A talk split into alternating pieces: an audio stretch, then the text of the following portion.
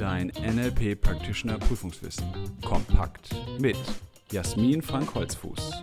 Der Podcast mit der Wissensessenz aus zehn Jahren erfolgreicher NLP-Ausbildung.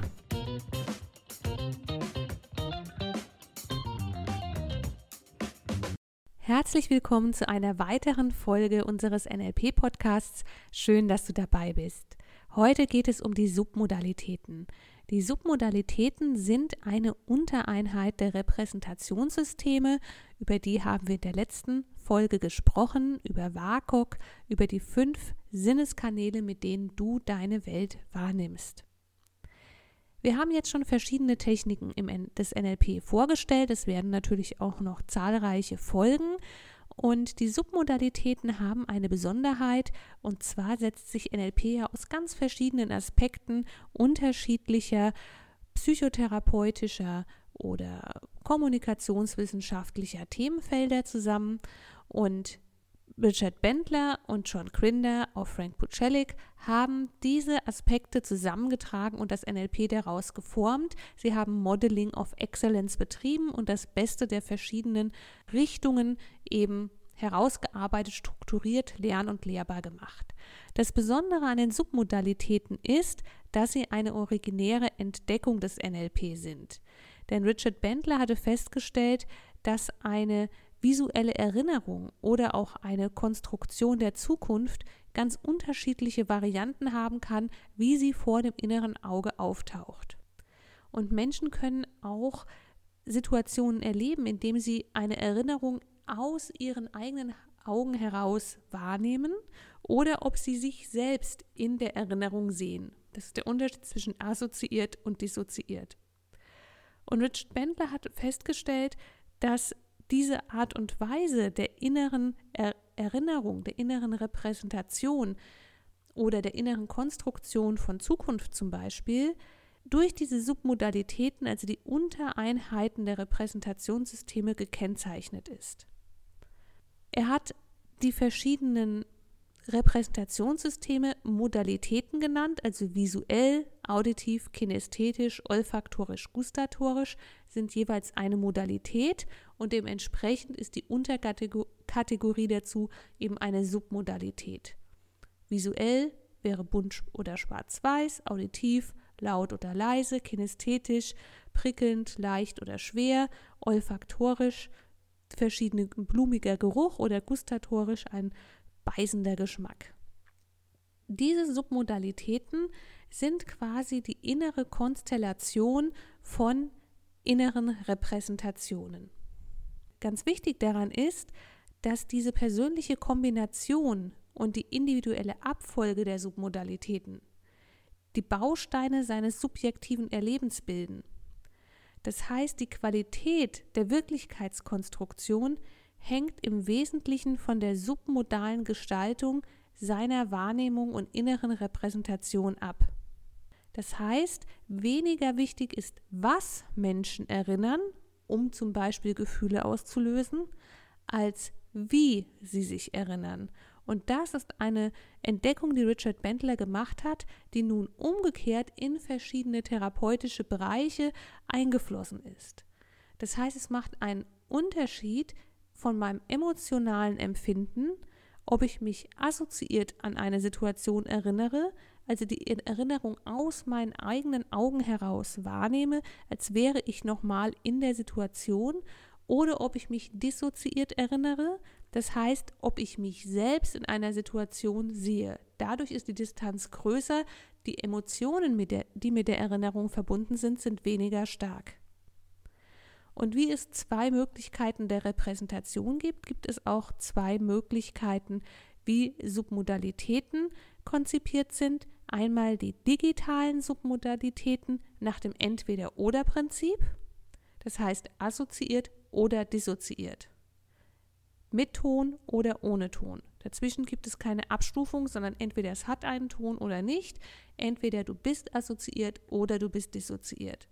Und es gibt analoge Submodalitäten, die eben kontinuierlich und stufenlos veränderbar sind. Zum Beispiel ist es leise oder laut. Da kannst du die Lautstärke regulieren in deiner Erinnerung, ebenso wie an einem Mischpult oder am CD-Rekorder. Und genauso kannst du visuelle Submodalitäten verändern, zum Beispiel Helligkeit langsam dunkler werden lassen oder heller werden lassen. Wie wirken sich nun die Submodalitäten aus? Ganz wichtig ist, die Submodalitäten bestimmen eben den emotionalen Gehalt deiner Repräsentation. Das heißt, wie fühlst du dich dadurch, dass du eine Erinnerung oder eine Zukunftsvision submodal gestaltest. Der Wirkungsgrad kannst du schon dadurch erleben, wenn du zum Beispiel ein inneres Bild erzeugen kannst, das dich gut fühlen lässt, zum Beispiel ein Bild an eine Erinnerung an einen bestimmten Urlaub. Und nun kannst du diese Erinnerung ganz groß machen, ganz bunt machen, ganz nah an dich heranfühlen, kannst auch die Geräusche verstärken, die du möglicherweise hörst oder Gefühle wie den Sand unter den Füßen noch einmal ja in Erinnerung holen und nochmal spüren und das alles machst du so intensiv, groß und farbig und nah wie möglich. Und du kannst auch diese Erinnerung abschwächen, indem du das Bild von dir wegschiebst, es schwarz-weiß machst, es ja weit in die Ecke schiebst, klein machst und auch die Geräusche, die du möglicherweise wahrnimmst, herunterregulierst.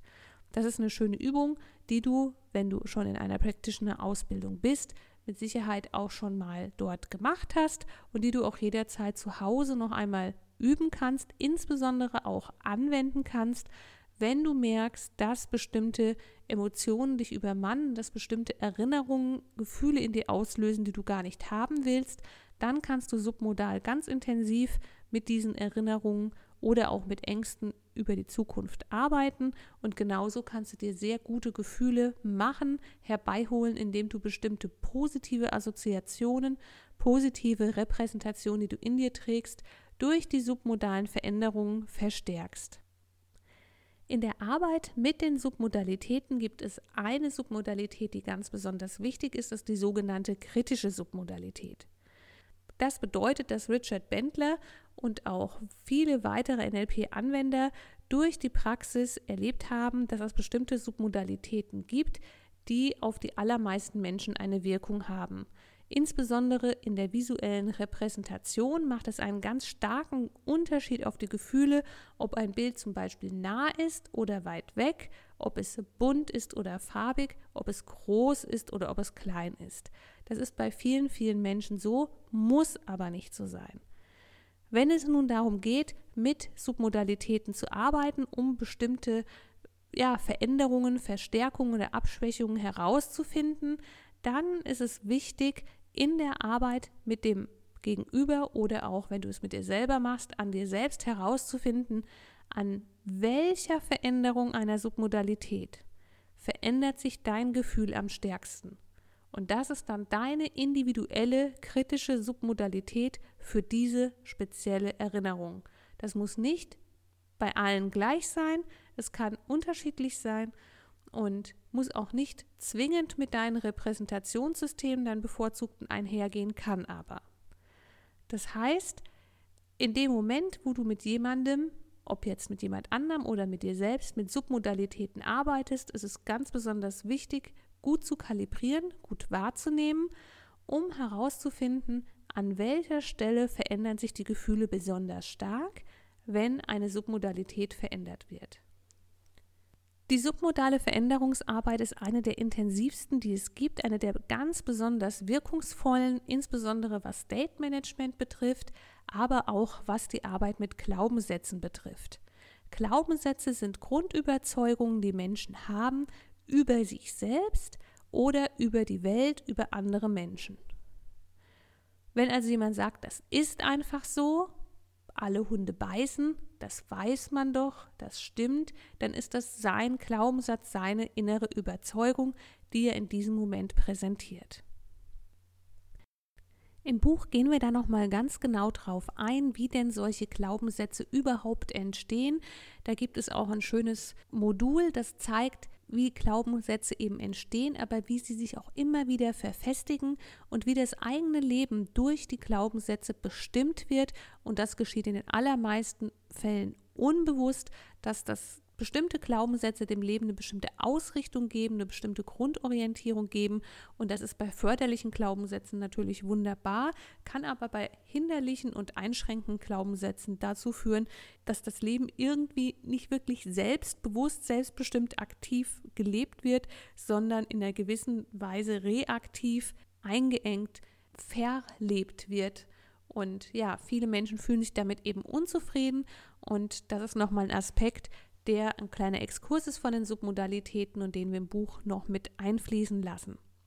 Da der Bereich der Submodalitäten sehr umfangreich ist, beenden wir für die Podcast-Folge jetzt erstmal diesen Bereich. Die nächste Podcast-Folge widmet sich dann den Formaten, die prüfungsrelevant sind und sich ja, mit den Submodalitäten beschäftigen bzw. die Submodalitäten nutzen, um bestimmte Veränderungen einzuleiten. Grundsätzlich sind sowohl im Buch als auch im Podcast nur die Formate aufgeführt, die eben für die Prüfung wichtig sind und nicht alle Formate, die du möglicherweise in deiner Practitioner-Ausbildung gemacht hast. Ich fasse jetzt nochmal zusammen. Die Submodalitäten sind die Untereinheiten, die Feinabstufungen der Repräsentationssysteme. Die Repräsentationssysteme werden eben auch Modalitäten genannt und die Unterkategorie sind dann die Submodalitäten. Im Rahmen des NLP ist das Besondere an den Submodalitäten, dass sie eine originäre Entdeckung von Richard Bendler, John Grinder und auch Frank Pucelik sind, ganz besonders von Richard Bendler. Und das Wichtige daran ist, dass die Submodalitäten ausschlaggebend sind für das Erinnern und Konstruieren das in dir selbst stattfindet und für das Erzeugen entsprechender Emotionen. Das heißt, weniger was du erinnerst, als die Gestaltung der Erinnerung mit den Submodalitäten ist ausschlaggebend dafür, wie du dich fühlst. Es gibt bestimmte Submodalitäten, die auf die meisten Menschen eine große Wirkung haben. Die sind im visuellen Bereich angesiedelt. Wenn du eine Erinnerung hast, in der du dich selbst erlebst, aus deinen eigenen Augen heraus, die Erinnerung nochmal erfassen kannst, sehen kannst und alles sehr bunt, sehr nah vor dir siehst, ist die emotionale Wirkung größer, als wenn du dich selbst wie in einem Film handeln siehst und auch ein eher schwaches, verschwommenes, weiter weg ähm, stattfindendes Szenario vor dir hast.